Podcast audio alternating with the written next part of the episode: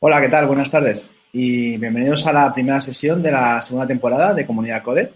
Nos hemos tomado un descansillo en verano, pero ya estamos aquí de vuelta. Conmigo está Raúl desde Madrid. Hola, Raúl. Hola, ¿qué tal?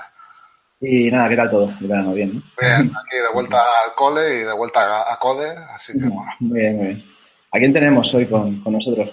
Pues hoy tenemos a, como habréis visto si habéis seguido el Twitter y tal, a Félix López. Hola, Félix. Hola. Hola, buenas. Encantados de que estés aquí y gracias por el esfuerzo de estar aquí, que hemos visto que tienes mucho lío este año. Y bueno, pues de dedicar un poquito de esa parte de ese esfuerzo a, Code. Sí, sí, la, se agradece mucho, la verdad. Y nada, nos va a hablar de, de Tech Lead versus Engineering Manager, esos dos roles ahí. Bueno, pues habla un poquito, ¿no? De en qué consiste, qué diferencias hay y curiosidades. No sé si has dado esta charla alguna vez o, no, me la, preparé para darla en Pamplona hace pues dos o tres meses y bueno, por circunstancias de la vida no la pude dar al final, así que será aquí la primera vez. Vale, pues exclusiva una primicia en, en Code. Pues, pues nada, yo creo que poco, poco más. Bueno, la dinámica la recordamos así rápido, es la de siempre. Eh, damos paso a, a Félix, a compartir la pantalla nosotros desaparecemos y vosotros, la audiencia, podéis, podéis ver el chat de, YouTube y mandar cualquier, cualquier pregunta, duda que tengáis y nosotros al final se la transmitiremos al final de, la presentación. Eso es. Y, nada, poco, poco más. Te, doy paso, ¿vale? Desaparecemos y, todo tuyo. Vale. Hasta luego. Hasta luego.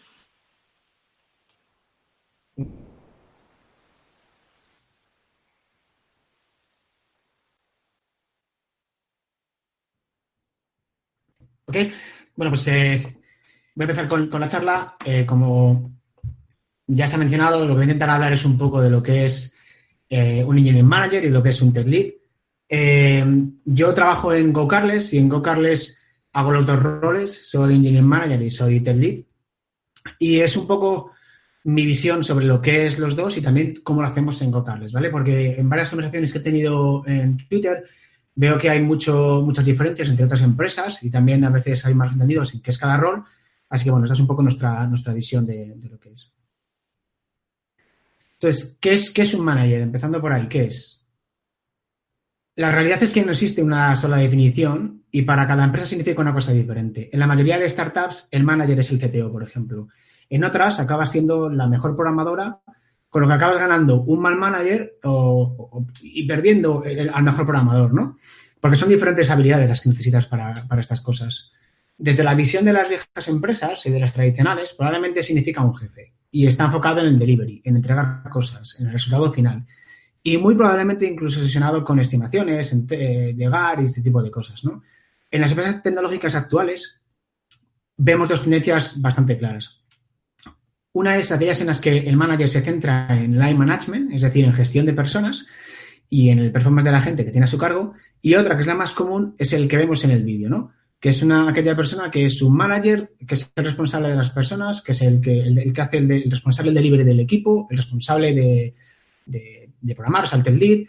Eh, es un manager que tiene un montón de sombreros y cada hora del día se lo cambia para hacer una cosa diferente, ¿vale? Que no, no acaba siendo muy sostenible sería una mezcla de Engineering Manager y Tech. Ahora lo vamos a ver más claramente. Entonces, voy a empezar explicando lo que es para nosotros y para mí un, manager, un Engineering Manager, y para explicarlo voy a intentar explicándolo a base de qué no es un... Voy a explicar un poco de tipos de managers tóxicos que yo he visto en mi vida eh, trabajando y que estoy seguro que más de uno de vosotros habrá visto también. El primero es ese, el que te dice, no, no me cuentes tus problemas, ¿vale? Piensa que el trabajo es exigir a los demás estar al 120% cada día y no quiere saber nada de, los problemas que tiene su equipo. Eh, mucho menos si son personales. Y no se da cuenta de que el primer problema que tiene, que tiene es el equipo, ¿no? Y es él. En realidad, para mí, el primer trabajo de un manager es escuchar. Y tienes herramientas como el one-on-one para entender, eh, hablar de los problemas que tiene la gente. También debes observar las interacciones del equipo y hablar con otros miembros de la empresa para entender la situación de la gente que tienes a tu cargo. Estar atento a comportamientos poco habituales, caras largas, etcétera, con el propósito de ayudar y de quitar problemas del medio o resolver conflictos.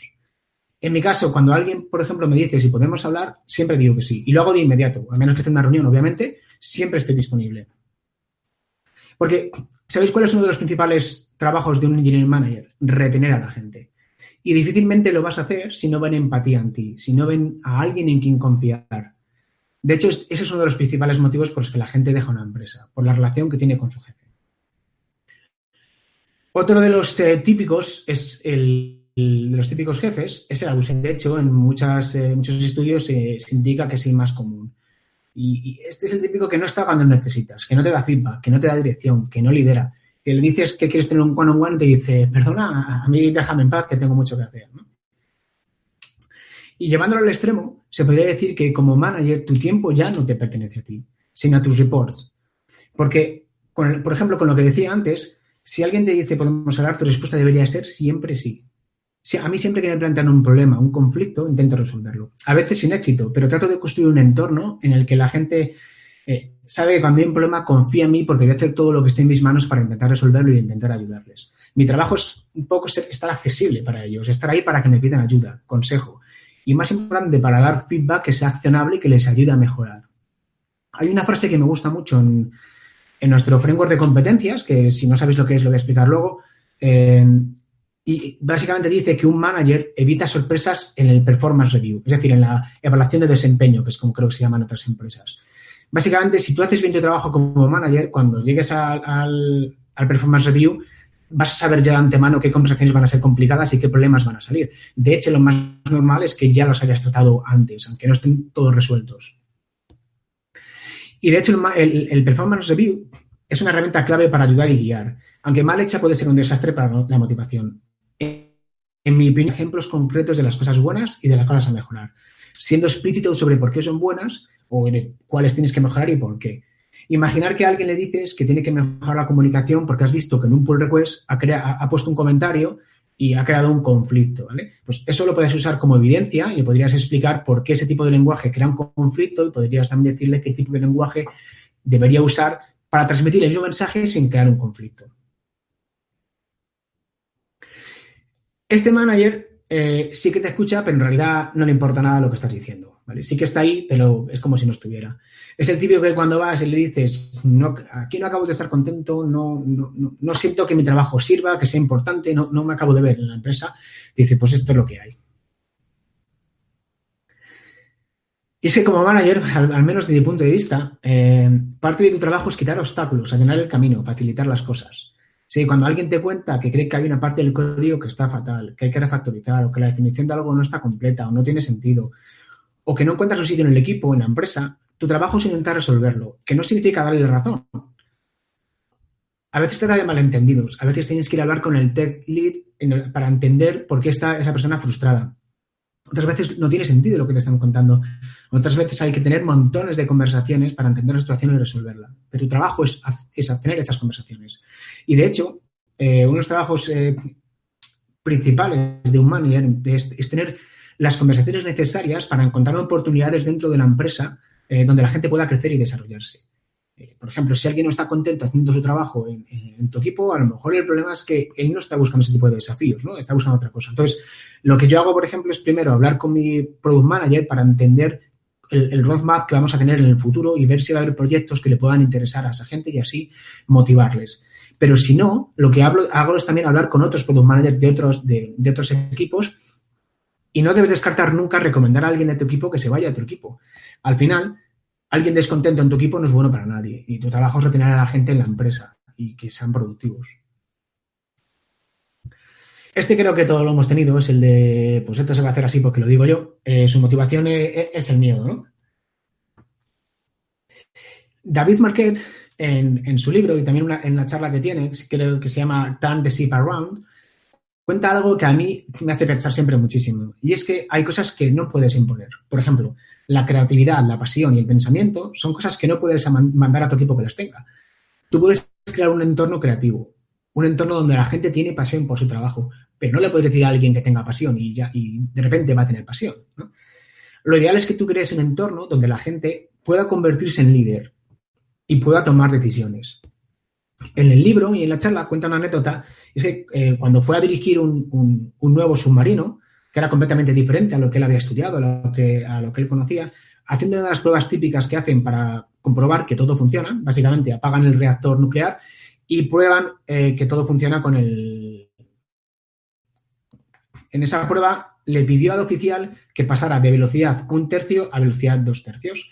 El, oficial pasó también la orden a la siguiente cadena de mando y después de un tiempo, David, el capitán, se dio cuenta de que era en absoluto, ¿no? Entonces le, dice al oficial, ¿qué, está pasando? ¿Por qué no cambia la velocidad? Y el oficial le dice, es que en, este submarino no hay esa velocidad, no existe la velocidad dos tercios. David se sorprende, David se sorprende y le pregunta, ¿y por qué no me has dicho nada? ¿no? Le dice, bueno, pues porque tú eres el capitán y yo hago lo que tú me dices, que así es como funciona la, marina, ¿no? Con, eso eh, se dio cuenta de que el, liderazgo tradicional, el que va de, arriba abajo, el top-down, crea seguidores que no se cuestionan las cosas. Por ejemplo, la competencia de las órdenes. Eso es algo que en GoCarles, por ejemplo, tenemos muy asumido, lo tenemos en nuestros valores, que uno de ellos se llama Start with Why, empezar con, el por qué, y cada vez que tenemos que hacer algo siempre nos preguntamos por qué lo hacemos. Y, es incluso al contrario, cuanto menos liderazgo tienes de arriba abajo, más gente comprometida y motivada creas. Así que David Marquette creó un, un sistema para poder dar, eh, dar, poder a los equipos y crear nuevos líderes en lugar de, tener gente que recibe eh, tener followers, por así decirlo. Básicamente le dio poder a la tripulación. Creó un sistema basado en tres pilares. El primero es control, ¿Cuánto control tiene un equipo sobre lo que hace? El segundo es competencia. ¿Cuánta capacidad tiene un equipo para hacer su trabajo eficientemente y con éxito? Y el tercero es claridad. ¿Cómo de bien entienden lo que están intentando hacer? ¿no? Si lo pensáis bien, cuando tu equipo, tu equipo es competente y entiende la dirección de lo que estáis haciendo, tú como líder lo que tienes que darles es el control para que ellos decidan qué hacer y se gestionen a sí mismos. Pero sin eso, si, simplemente la gente tiene, tiene control, pero no tiene competencia y no tiene dirección, es un caos absoluto, porque al final vas a, la dirección que tomas vas a un sitio donde no querías llegar y o puedes tomar, si no tienes competencia, puedes decidir pulsar el botón rojo de un submarino nuclear y guiar la parda. Entonces, los buenos managers se esfuerzan por delegar a sus equipos. Los equipos casi siempre toman mejores decisiones que los individuos. Y Además, tiene, una cosa muy buena y es que cuando delegas, haces que tu equipo esté mucho más comprometido y sea efectivo. Pero tienes que crear el entorno para que, para que delegar sea, sea una opción real, ¿vale? He, contado cómo, debería hacer ese Classroom Manager, pero ¿cómo las hace? ¿Cuáles son las herramientas que utilizas para hacerlas? Principalmente son, son cuatro. La primera es el one-to-one. La gente piensa que son reuniones de estatus, pero no lo son. Estas reuniones sirven para crear una conexión, un vínculo entre el manager y los reports, para crear confianza. y es un punto fijo para hablar en privado y con transparencia de cualquier problema, de cualquier tema. Yo, por ejemplo, uso los one-on-one eh, para ganar confianza porque es la forma de poder ayudar a la gente. Entonces, por ejemplo, si alguien ha ido al médico, ha tenido un problema, ha ido de viaje o ha ido a un evento, por ejemplo, al fútbol porque le gusta muchísimo, me la apunto para no olvidarme y luego le pregunto más tarde. Porque quiero ganarme la confianza y si no se abren es muy complicado ayudar a la gente. Siempre pregunto qué cosas le preocupan de los proyectos en los que están. También intento que la gente, en lo máximo posible, lleve cosas a esa reunión para preguntarme. Pero si no, yo siempre tengo cosas que, que hablar. ¿no? Por ejemplo, intento siempre dar feedback sobre lo que ha pasado durante la semana. Hay veces que ese feedback lo das de inmediato porque es muy importante, pero hay otras veces que, me lo guardo y cuando llega el one-on-one le explico cómo, podría haber hecho otra, otra, mejor otra cosa, ¿no? O a lo mejor es al revés, decir, oye, pues esto lo has hecho muy bien. Una cosa que hago y que creo que funciona muy bien con los one-on-one es que yo tengo un documento compartido con cada persona con un tracking de todos, de todos nuestros one-on-ones y así la gente puede revisar todo lo que hemos hablado. Pero además pongo las acciones que tenemos para cada uno. O sea, imaginaros que alguien me dice que quiere un evento, pero que no sabe cómo, cómo hacer para justificar los gastos. Por, el motivo que sea, imaginaros que yo no, me, sé esa información, entonces me la apunto como una acción y luego la reviso para, hacerlo, ¿no? para encontrar esa información. Otra herramienta que para mí es fundamental y que hasta que no he llegado a GoCarres no, nunca he visto algo parecido, algo tan, tan, bien hecho, es el framework de competencias. Hay otras empresas que se llama, creo, Careers Path. Eh, pero es una herramienta importantísima y si la tienes, el resto de herramientas que usas como manager deberían ir alineadas con ella. O sea, por ejemplo, el Career Conversations y el Performance Review deberían ir alineados con el framework de competencias. Es una ayuda para los managers y para los individual contributors, para la gente, ¿no? Eh, porque al final lo que, lo que hace es que tienes una guía clara de tus responsabilidades, de las expectativas. Es decir, mirando el framework, Cada persona debería saber qué se espera de ella y qué debería hacer para progresar. Es como que te proporciona un roadmap para el desarrollo de la gente y también para eh, su progresión en, eh, la carrera, ¿no? de, su carrera profesional.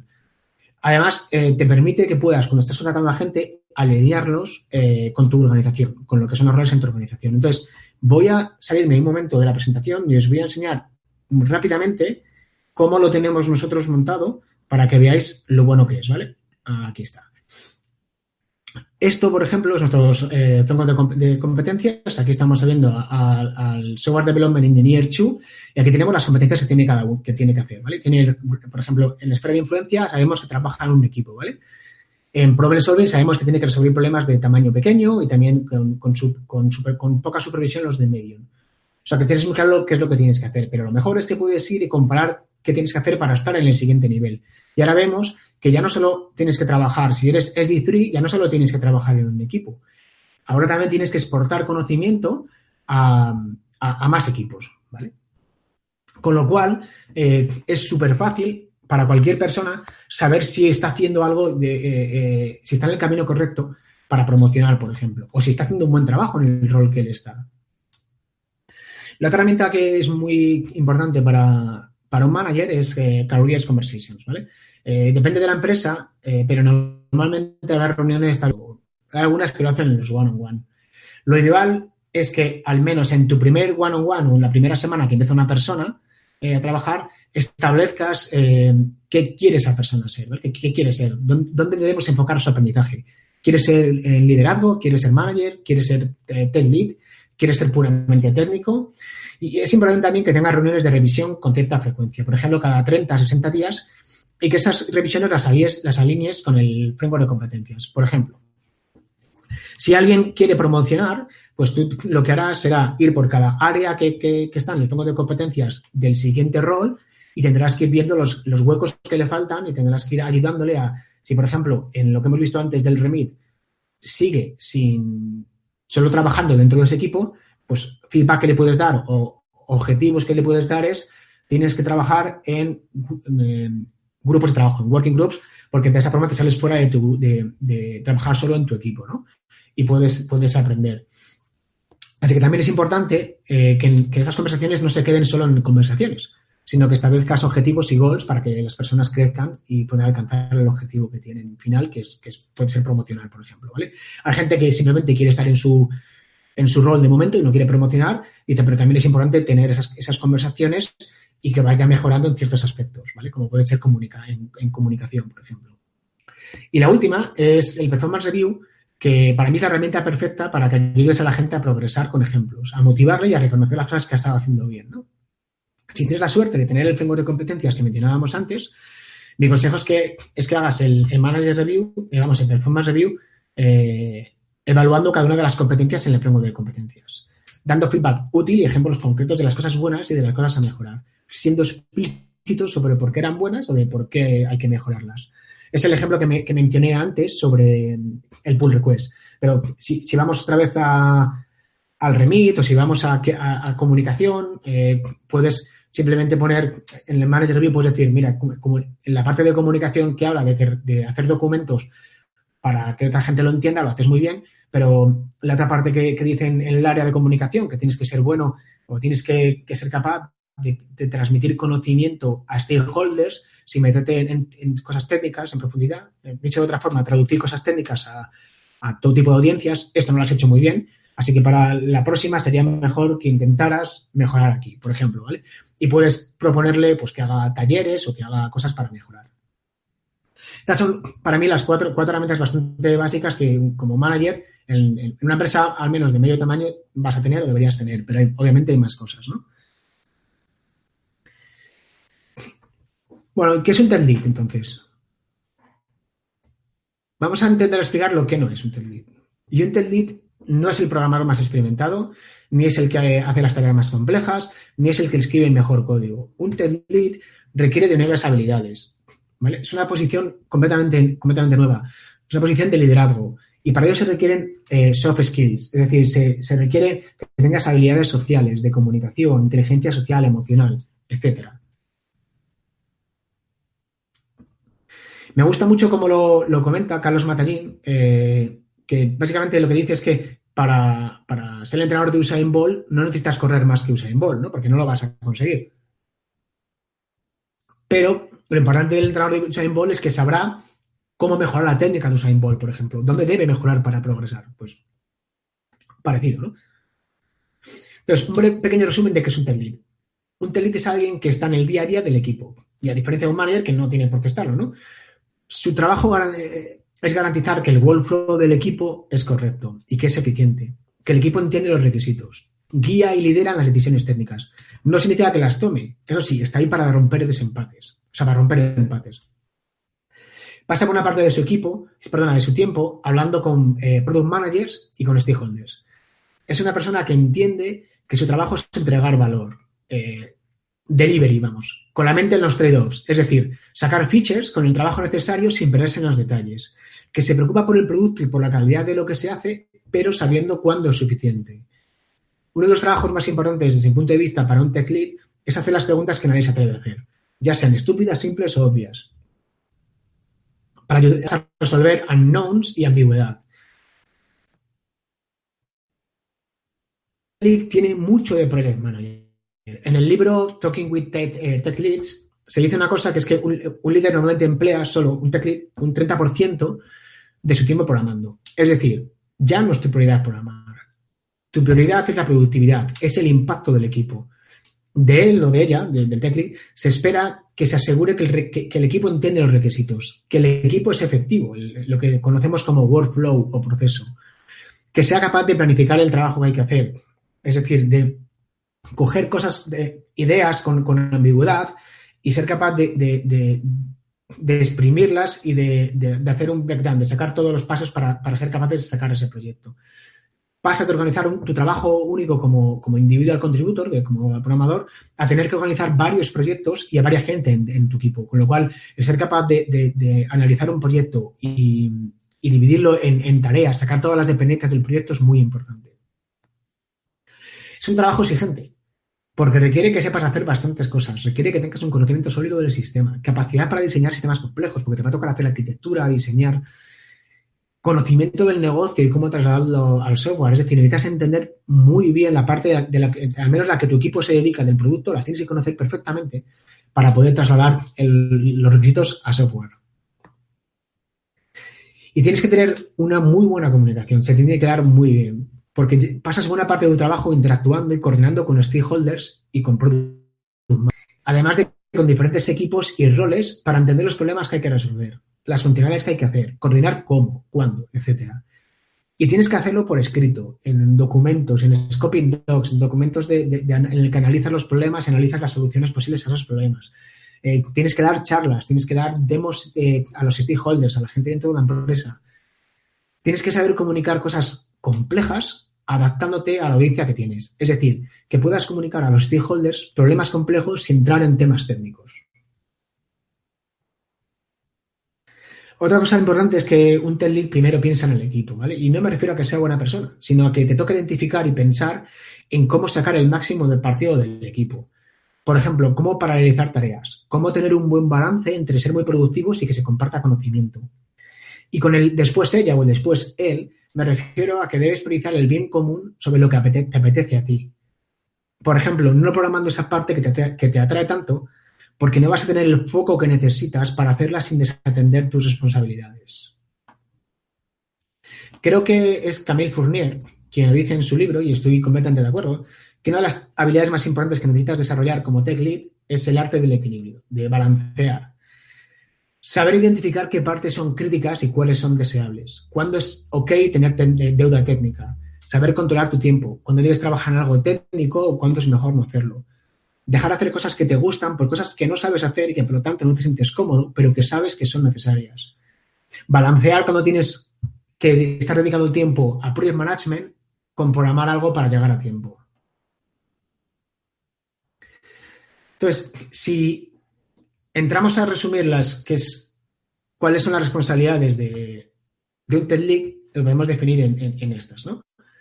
Eh, tiene que tener soft skills, es decir, eh, habilidades sociales, de comunicación, inteligencia social, emocional, es un project manager, porque tiene que ser capaz de coger eh, ideas con ambigüedad, requisitos con cierta ambigüedad y traducirlos a, a, cosas que, el resto pueda entender. Tiene que ser capaz de, de, ver las, las, dependencias que hay entre las diferentes tareas, dividir las tareas de un proyecto y ver las dependencias que hay entre cada una de ellas. Tiene que ser capaz de, ver eh, cuál es el final, ¿vale? Porque si, si, coges una idea y la vas a desarrollar completa, eh, probablemente nunca llegues. Entonces tienes que saber cuándo es suficiente, qué cosas es mejor no hacer de momento y hacerlas posteriormente. Eh, y no, eso no es nada fácil, es una, es una tarea, de hecho, o una habilidad que se adquiere según la vas, la, vas poniendo en práctica. Tienes que seguir siendo una persona técnica, por eso es importante que sigas programando, aunque solo sea un 30% de tu tiempo, porque te va a tocar diseñar sistemas. Y, una cosa importante es que te va a tocar también estar en el día a día del código, porque se espera de ti que valides la calidad, que, que, que, el, equipo tenga velocidad, pero también tenga calidad en lo que saca. Una de las cosas que nunca suele salir y que a mí me gusta mucho eh, es que uno de sus trabajos también es mantener el sueño del equipo. Es decir, eh, tener, tener al equipo motivado, con, la visión clara de por qué hacemos las cosas, que sienta que lo que estamos haciendo es importante y por qué. Y lo último es eh, el, liderazgo. Si, si, la gente no, no te respeta, si la gente no te sigue, si la gente no, va, no está contigo en las ideas, en, en cuando en cuándo hacer, eh, llevar a cabo una idea. Si, no tienes, no, creas el entorno de trabajo en el que la gente se siente cómoda proponiendo cosas, es difícil que, un proyecto salga, salga adelante, ¿no?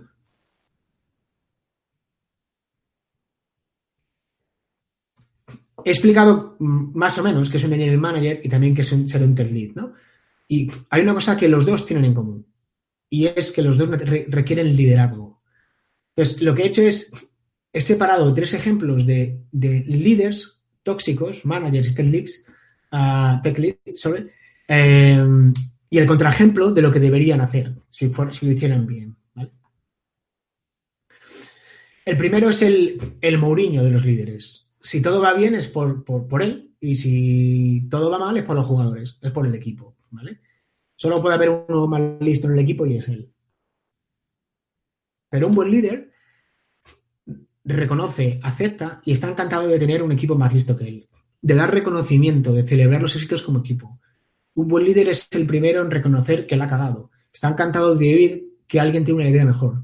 Como dice David Marquette eh, también en la charla, las palabras no lo sé o I don't know eh, son las palabras que todo líder debe decir porque abren la puerta a aprender. Todo aprendizaje empieza con la aceptación de que no sabemos.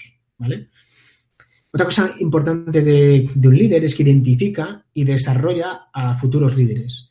En lugar de sentirse amenazado, cuando ve que alguien tiene habilidades para ser tech lead o para ser engineering manager, lo que hace es ceder responsabilidades a esa persona para que crezca, poco a poco para que vaya aprendiendo. Y, es más, le va, eh, va haciendo como si fuera un pequeño entrenador, un, mentor, para que vaya adquiriendo cada vez más, más, peso y más conocimiento cómo hacer eso. Y nunca temes perder tu trabajo por eso. Eh, todo lo contrario, estás encantado de ver cómo una persona puede crecer a ese, nivel, ¿no? Eh, no solo es que el líder deba pensar que el equipo es, cojonudo, ¿no? Por así decirlo. Cada miembro del equipo debe pensar eso. Por eso un líder también pone en práctica medidas para que el equipo sienta que son increíbles, que su trabajo es importante, que tiene impacto, que tiene sentido y que, que con lo que están haciendo van a algún sitio, ¿no? Y también un líder debería poner medidas para que haya cohesión entre los miembros del equipo. Es decir, más que ser un grupo de, personas trabajando juntas, que sean un equipo. Otro líder que es muy, muy típico es aquel que no está preparado para uno de los trabajos más importantes de, un líder, que es decir que no. Este líder le dice que sí a todo el mundo, eh, sobre todo a todos los stakeholders, para evitar conflictos. Y, luego, eh, oye, pues esto se tiene que poder hacer, porque nos hemos comprometido, ¿no? Y es que para mí una parte del trabajo eh, como líder es saber decir que no. A tu jefe, al equipo, a los stakeholders. Porque también es parte de tu trabajo conocer la capacidad de tu equipo, el ancho de banda que tenéis y anticiparte para poder saber lo que es importante de lo que es deseable, saber diferenciarlo y orientar el equipo para que vaya a lo importante. Saber decir que no, que no se puede hacer algo es, difícil, pero es, fundamental. Igual que, que saber decir a la gente que no es el momento para una promoción. Pero no porque tú no quieras conocer a la gente, porque no está preparada para ello. Y las responsabilidades que va a tener si, se si le promocionan, no va a ser capaz de, capaz de hacerlas de momento. Entonces es mejor esperar un tiempo y que aprenda a, estar en el, nuevo rol. Es importante aprender a decir que no se puede hacer un refactoring ahora mismo porque eh, es más importante sacar esto, porque si no el negocio se va a, la mierda. Que no es el momento de usar la tecnología porque no hay suficiente gente en el equipo que, para, luego mantenerlo. Este tipo de cosas son importantes para todos los líderes, sea, seas manager o seas tech lead. Uno que yo creo que, no hay nadie que no haya sufrido es el rey del micromanagement, eh, que no confía en nadie, eh, eso sí, delega marrones sin parar y pide responsabilidades, ¿no? Pero sin confiar, siempre está preguntando cómo vas a hacer esto, has mirado eso, cómo vas, vas a acabar, vamos a llegar a tiempo. Y para mí, eh, un buen líder empodera, ahora está muy de moda esta palabra, que suena un poquito rara, empodera a la gente para que tome decisiones, ¿no? Lo que comentábamos antes de crear un entorno adecuado en la que la gente pueda tomar decisiones.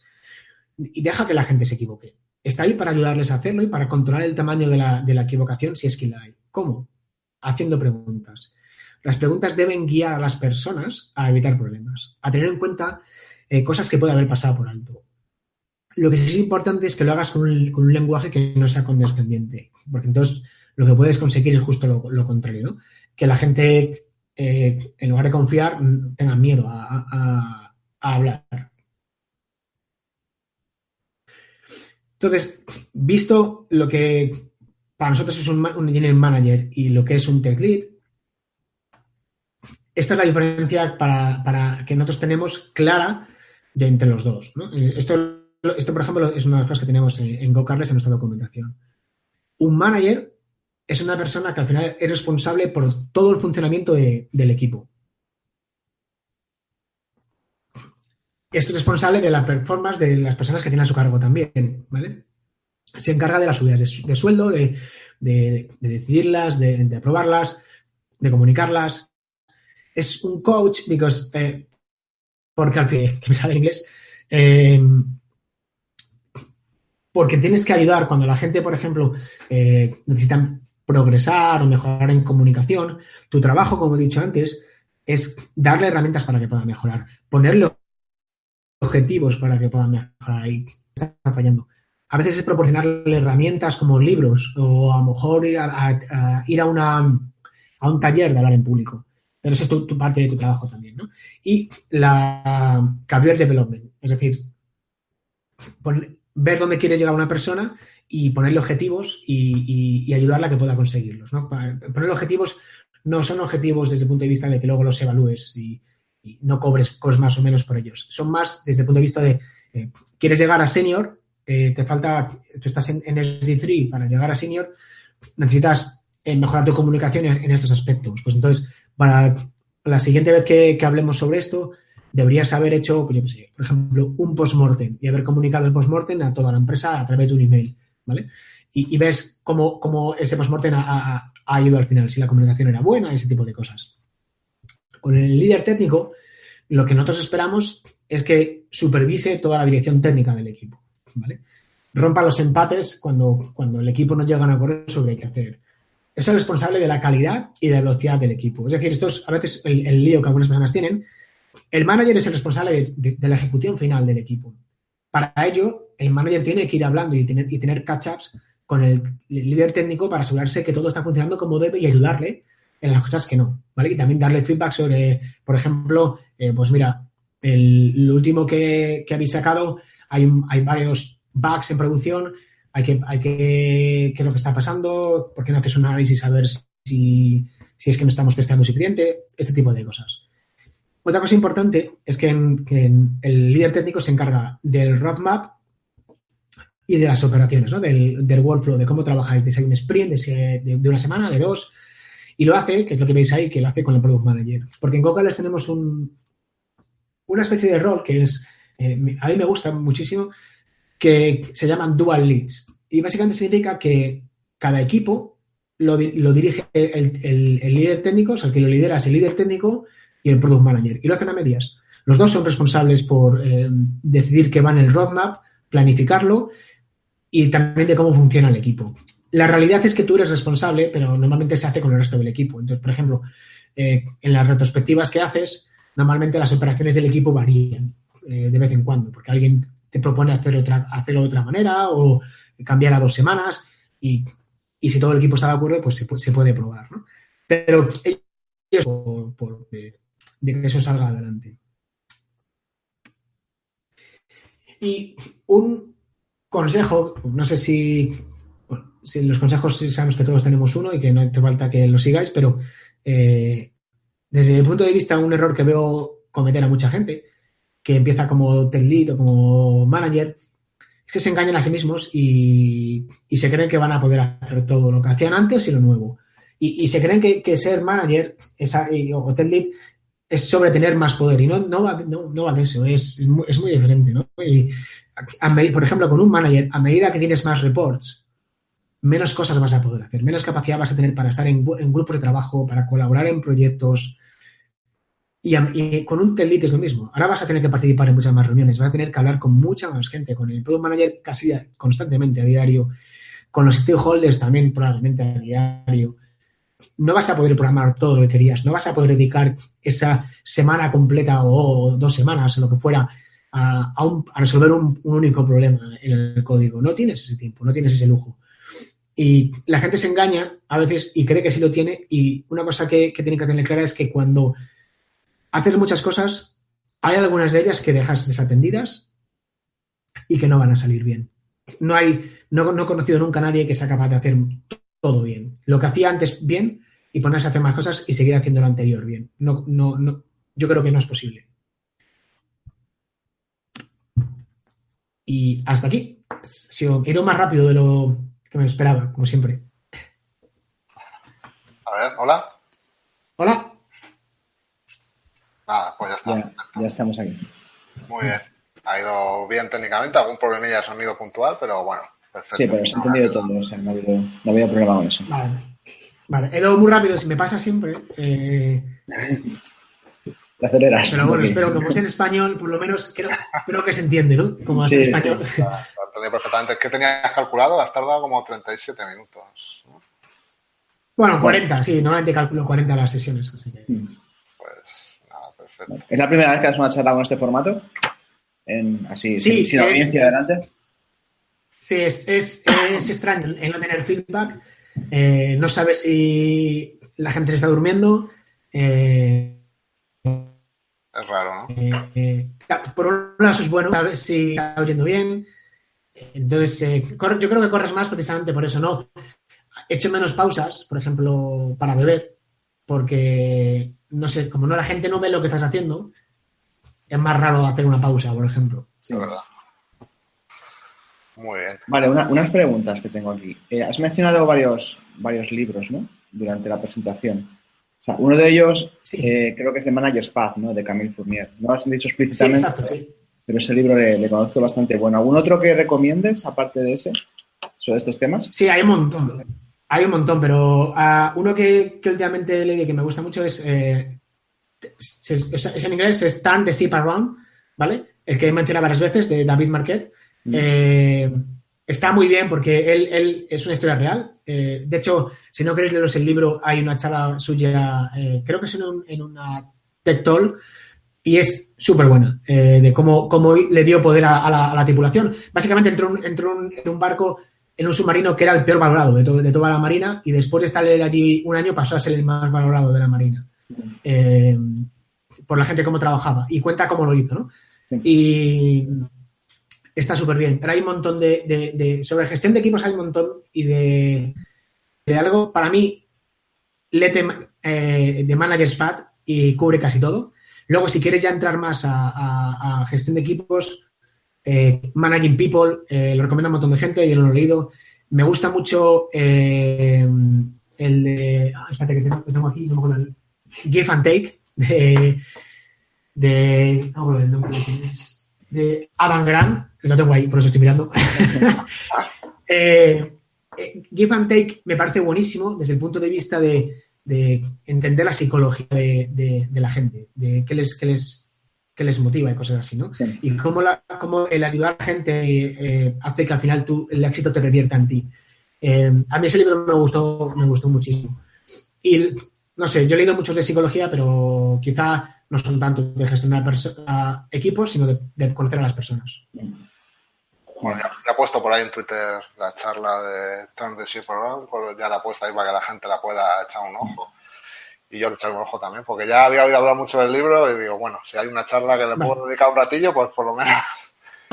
luego la tuiteo, porque, porque está, está, a mí me parece que está súper bien. Además, él es un speaker, ya, me gustaría a mí hablar la mitad de lo bien que habla él, vamos.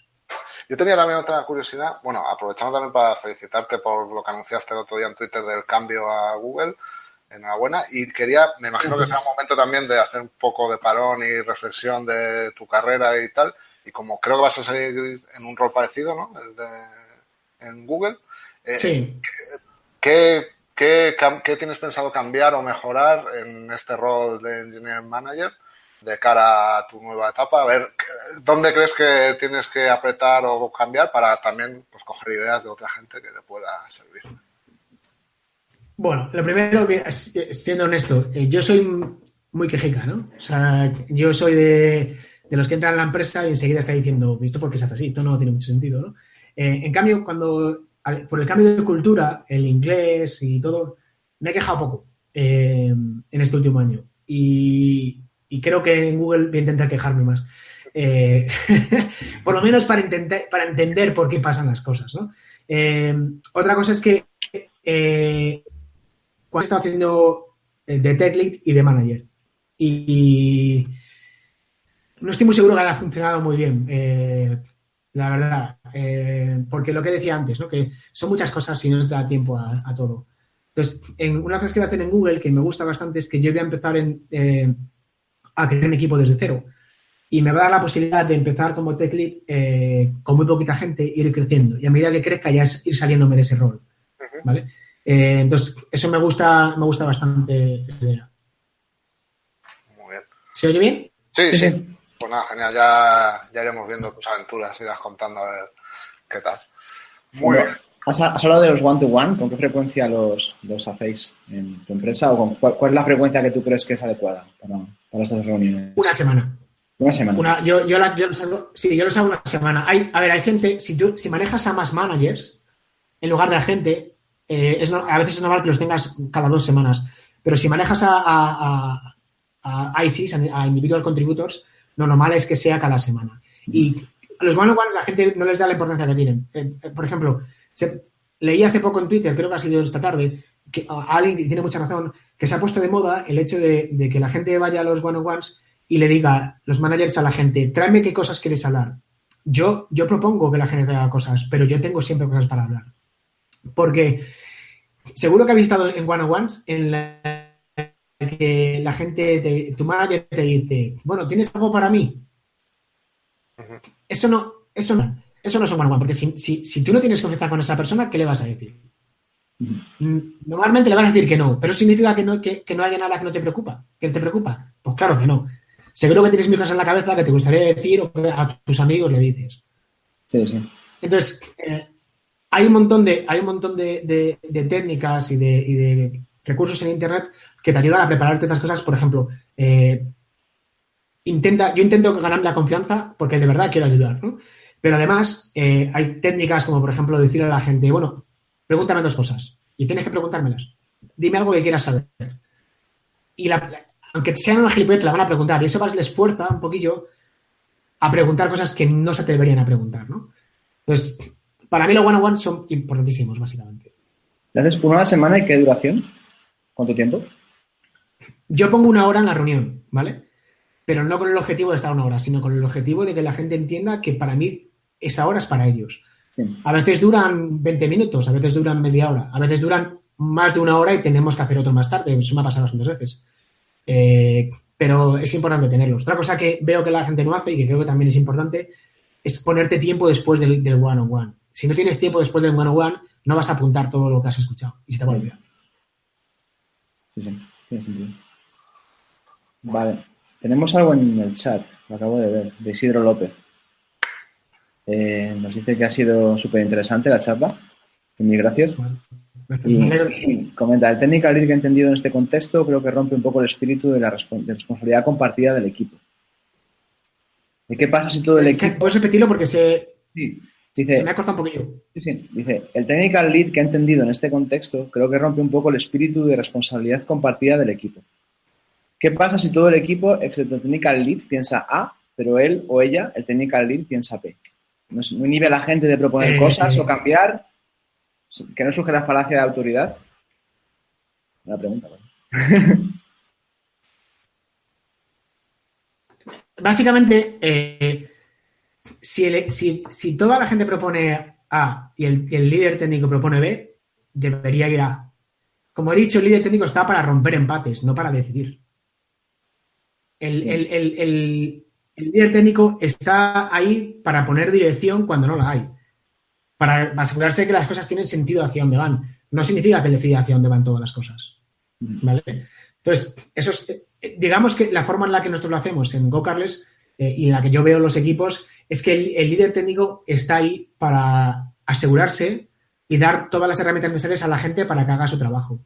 Pero también es cierto que el líder técnico a veces tiene que ser capaz de decir, oye, esto, por mucho que queráis hacerlo así, es mejor hacerlo así porque a lo mejor tiene una visión que el equipo entero no tiene. Por ejemplo, eh, el líder técnico es probable que tenga una visión de la estrategia de la empresa que por algún motivo no se haya comunicado, ¿vale? O no, todavía no sea visible.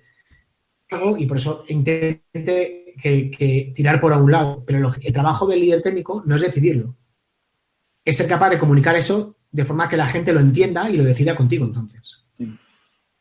Sí. desde mi punto de vista, si un líder técnico tira mucho de esto, hay que hacerlo así. Bueno, un líder técnico o un líder no técnico. O sea, un líder, si tiras mucho de, esto hay que hacerlo así, algo huele mal. Algo no se está haciendo bien.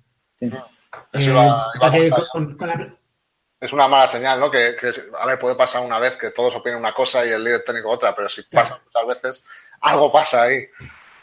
Claro, exacto. Entonces, es, lo, es lo que decía antes un poco, la respuesta de, él, eh, esto no es si, si, si esa, ha dado esa impresión es que no lo he comunicado bien la, idea, porque la idea del líder técnico para nosotros es, completamente la contraria. pero lo que sí es importante tener en cuenta es que si es una persona que va a ser la responsable de cómo se hagan las cosas, ¿vale? Entonces, su trabajo es hacer que las cosas salgan bien, pero eso no significa que sea el que las decida. De hecho, desde mi punto de vista y experiencia, eso le va a garantizar que van a salir mal.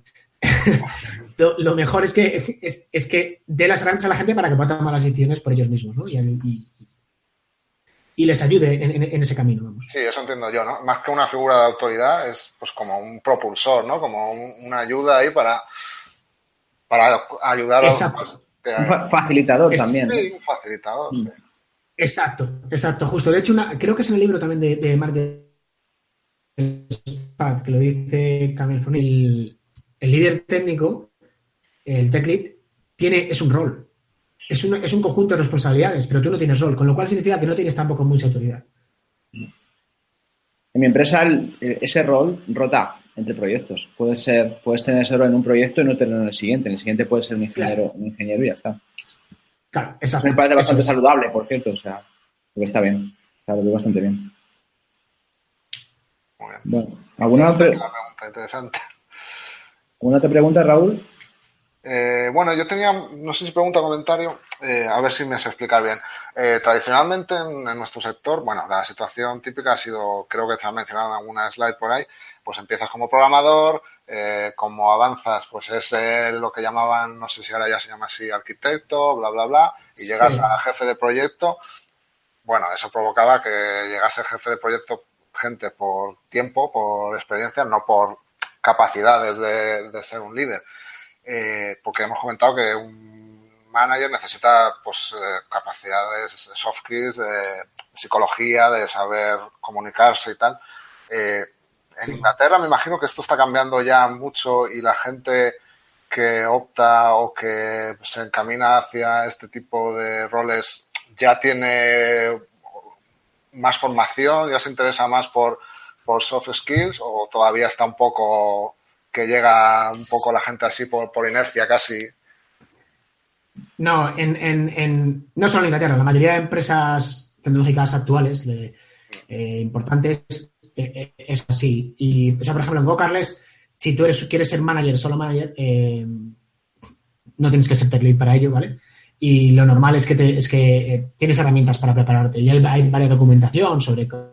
sobre en, hay empresas, por ejemplo, en, en por ejemplo, un engineering manager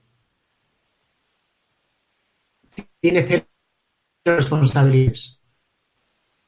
Estamos perdiendo ahí? un poquito, te estamos perdiendo un poquito. Se ha, perdido un poco, si puedes repetir esto último. Estás hablando de Eventbrite, ¿no? Creo que es lo último que has dicho. Sí, vale, he cortado el vídeo por si acaso. sí, eh, decía que en Eventbrite, en Eventbrite, por ejemplo, eh, los engineering managers, su trabajo es, exclusivamente la gestión, eh, el line management, el trabajo de trabajar con las personas, ¿vale?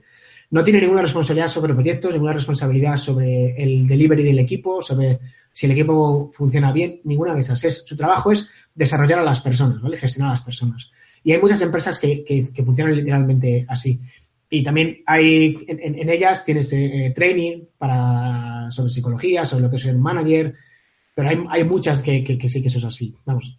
Eh, ya te digo que en, en por ejemplo, es, está, el, path, el path está muy diferenciado, precisamente por eso. Muy bien. Genial. Vale. No sé si pues tienes algo más, más preguntas en el chat no hay. Por mi parte ya está, aunque bueno, podríamos estar aquí muchas Sí, es un tema bastante, bastante, bastante, sí. Bueno, lo, de siempre, si alguien luego ve la charla en diferido se le ocurre algo, pues que deje ahí el comentario en YouTube o nos lo ponga en Twitter y si no tiene inconvenientes feliz, lo hacemos llegar y, Claro, sí, sin problema, sí, sí. Estupendo. Y, si me mencionan en Twitter, pues lo respondo directamente, sin problema. muy bien. Genial. Pues nada, muchas gracias. Ha sido muy interesante. Muchas gracias por estar aquí con, nosotros hoy. Y... Muchas gracias a vosotros. Y nada, vamos a ir cerrando. Eh, creo que ya tenemos fecha y, nombre, ¿no? Para ponente para la siguiente charla, ¿no puedes decir, Raúl? Sí, va a ser el 3 de octubre, miércoles, creo, sí, miércoles. Eh, Carmen Ansio, que una charla titulada SVG Attacks o SVG Attacks. O sea que vamos a tocar un poquito de cosas de diseño y de front con Y nada, pues va a estar genial seguro. Y, y os, os avisaremos por la newsletter y por Twitter, así que nada, atentos. Y nada, muchas gracias por, estar ahí y nos vemos en, tres semanas. Gracias, Félix, y gracias a todos los que nos han seguido. Muchas gracias a vosotros, ¿eh? por la comunidad, lo digo. Muy bien. hasta luego. Hasta luego, chao.